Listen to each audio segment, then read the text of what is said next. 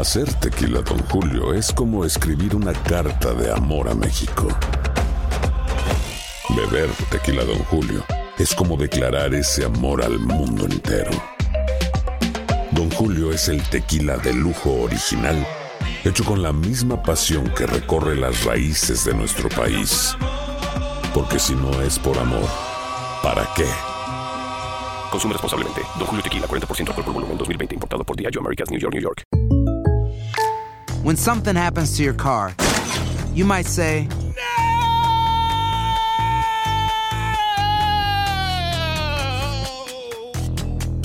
My car. but what you really need to say is something that can actually help. Like a good neighbor, State Farm is there. And just like that, State Farm is there to help you file your claim right on the State Farm mobile app. So just remember, like a good neighbor, State Farm is there. State Farm, Bloomington, Illinois. Boost Mobile tiene una gran oferta para que aproveches tu reembolso de impuestos al máximo y te mantengas conectado. Al cambiarte a Boost, recibe un 50% de descuento en tu primer mes de datos ilimitados. O, con un plan ilimitado de 40 dólares, llévate un Samsung Galaxy A15 5G por $39.99. Obtén los mejores teléfonos en las redes 5G más grandes del país. Con Boost Mobile, cambiarse es fácil. Solo visita boostmobile.com. Boost Mobile, sin miedo al éxito. Para clientes nuevos y solamente en línea, requiere AroPay. 50% de descuento en el primer mes requiere un plan de 25 dólares al mes. Aplican otras restricciones. Visita para detalles.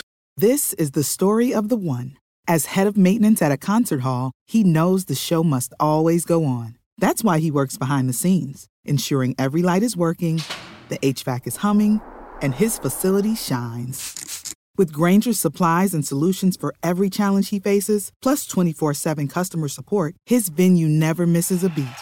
Call quickgranger.com or just stop by. Granger, for the ones who get it done. El siguiente podcast es una presentación exclusiva de Euforia On Demand. A las 12 se convertía otra vez Cenicienta en, eh, en lo que era, ¿verdad? En chacha.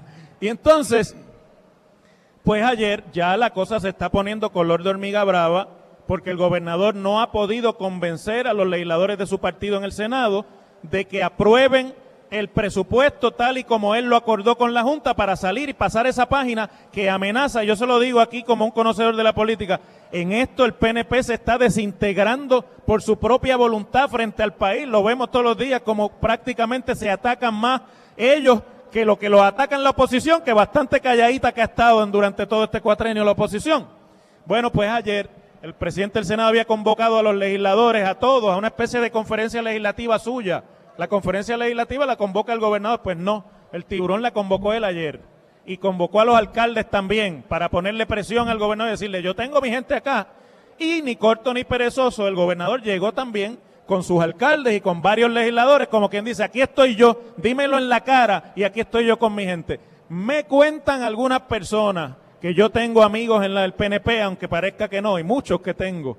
Y también tengo amigos que trabajan en la legislatura, que aquello fue como el Rosario de la Aurora. Ustedes saben cómo terminó el Rosario de la Aurora, ¿verdad? A bimbazo limpio y un salpa afuera.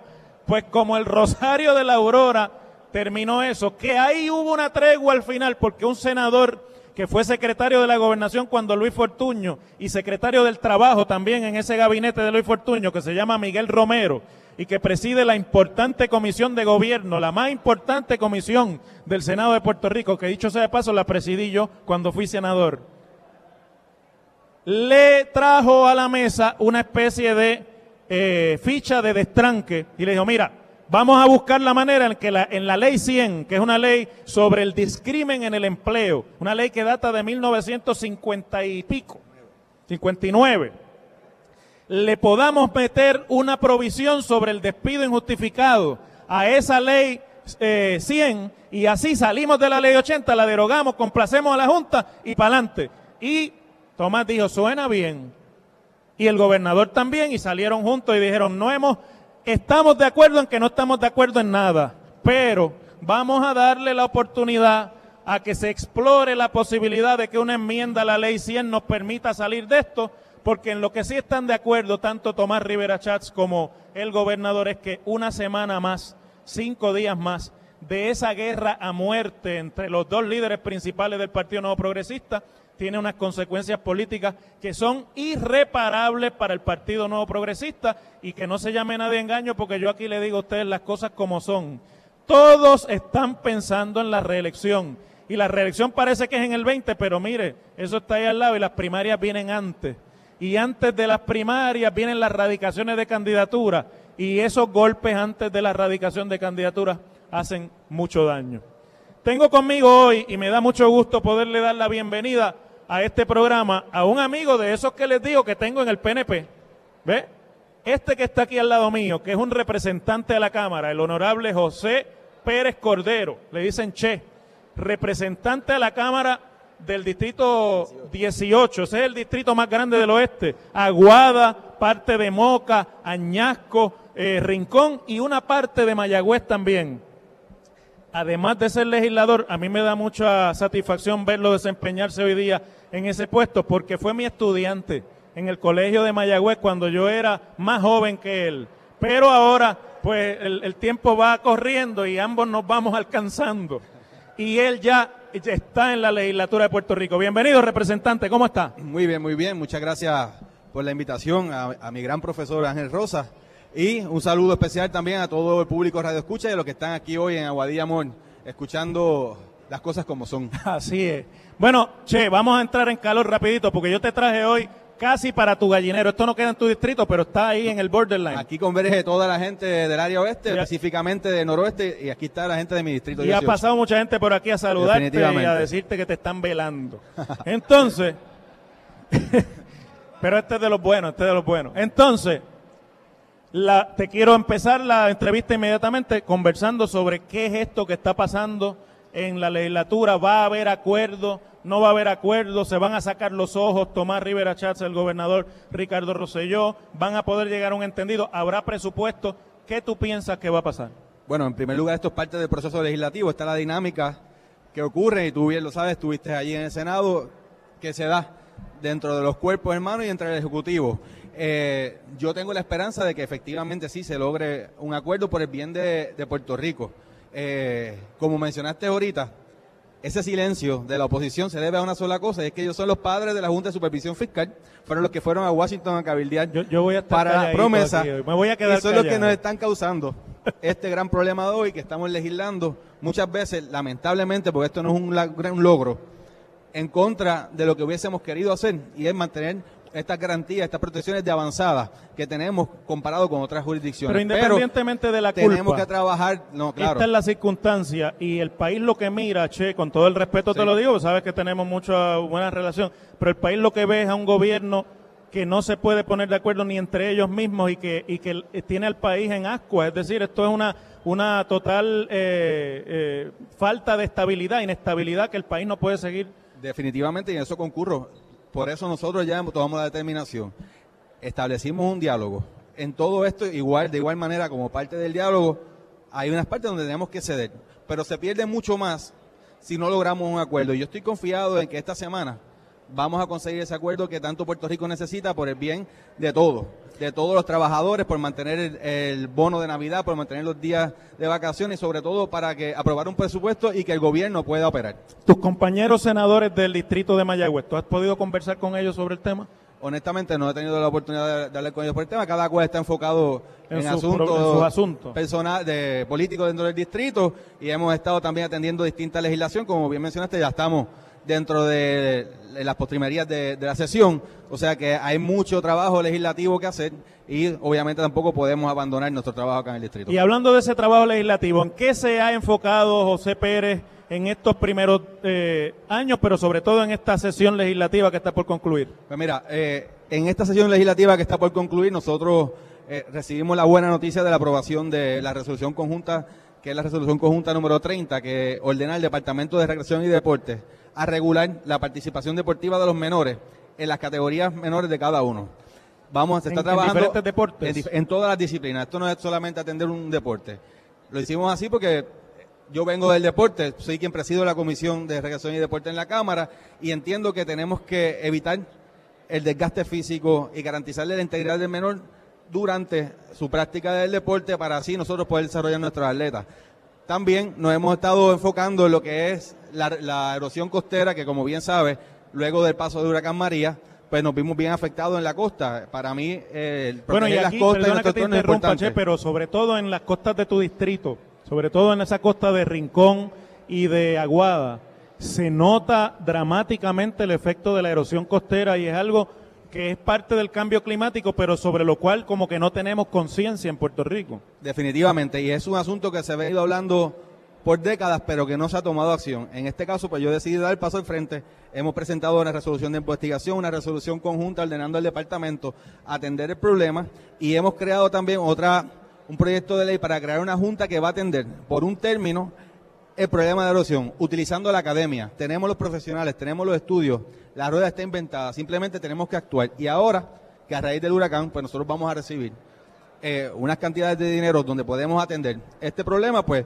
es el preciso momento para atenderlo. Y eso es lo que hemos hecho Y durante tú me, la sesión. tú me escuchaste a mí cuando comencé el programa hablar de algo que para mí es una fundamental preocupación, que es lo del, no el conteo, sino la, el que se pueda establecer bien cuáles fueron las causas de muerte, cómo se atendió mucho de eso durante los días posteriores al impacto de Irma y María. Pero además hay una preocupación subyacente que muchos ciudadanos se me acercan, inclusive por las redes sociales, y me traen, que es la del funcionamiento del Instituto de Ciencias Forenses, Definitivo. donde hasta hedor a cadáveres ha habido eh, y se ha reportado en momentos ya fuera de la emergencia de Irma y María. Tengo entendido que tú radicaste legislación sobre eso. Sí, nosotros radi- radicamos en el 2017, radicamos la resolución de la Cámara de Investigación 506 para atender la problemática del Instituto de Ciencias Forenses. Esto es un problema que ya viene con décadas, que obviamente tras el paso de- del huracán María y de la emergencia se incrementó el problema. Hay falta de personal, las facilidades no tienen no, no cuentan con los instrumentos adecuados para trabajar y obviamente esto ha traído el problema que hemos visto, hacinamiento de cadáveres, eh, investigaciones estancadas y definitivamente pues previo a la emergencia ya nosotros habíamos identificado este problema y decidimos radicar esta resolución de investigación y que ahora el compañero Juan Oscar Morales de la Cámara de Representantes, quien preside la Comisión de Salud, le ha dado curso a esta investigación porque es sumamente apremiante atenderlo ya. Eh, y hemos descubierto cosas que realmente ameritan que se atiendan inmediatamente. Pero una, una preocupación que me trae sobre lo que tú estás diciendo, porque el Instituto de Ciencias Forenses nos toca a mucha gente. Hay, hay quien no, se, no, no entiende la importancia de las autopsias y demás, pero eso no es solamente para el que tiene un cadáver allí, ni es solamente para el que pierde un familiar de forma inesperada o, de- o violenta. Las investigaciones que se hacen allí tienen impacto hasta sobre los que no tenemos que usar los servicios del instituto porque se pueden esclarecer eh, técnicas inclusive de investigación de crímenes, etcétera, etcétera. Y, y muchas veces los cadáveres hablan más que la misma escena del crimen, ¿verdad? Pero escuchaba y leía hace poco que bajo en el nuevo plan fiscal eh, la asignación al Instituto de Ciencias Forenses es una cuestión muy mínima y reducida, que no da ni siquiera para atender los problemas que tiene ahora mismo allí. Entonces, ¿cuál podría ser una solución ante esa realidad fiscal? Bueno, definitivamente ahora eso está en las manos de nosotros la legislatura. Estamos atendiendo el presupuesto. Nosotros tenemos que hacer las gestiones necesarias para que entonces se reasigne dentro de la partida. Dentro De- del presupuesto. de- claro que sí.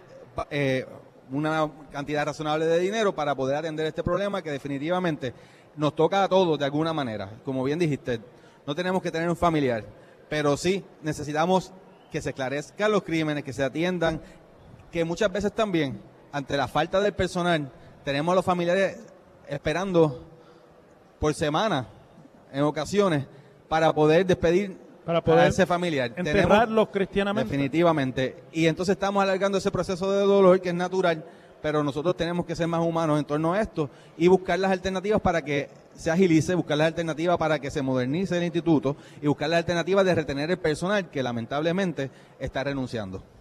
Tú eres legislador de primer término, aunque llevas en la política, me consta de propio y personal conocimiento desde antes de graduarte de la universidad. Eh, y pues obviamente cuando una persona joven decide meterse en la vida política, que está muy desprestigiada, esa es la realidad. Definitivo. Y es muy baja la opinión que tienen. Yo le decía siempre a la gente que yo, yo tenía fanáticos en todo Puerto Rico hasta que me metí en la política. Entonces, una vez fui senador, mi fanaticada era la mitad del país, la otra fanaticada eran los enemigos.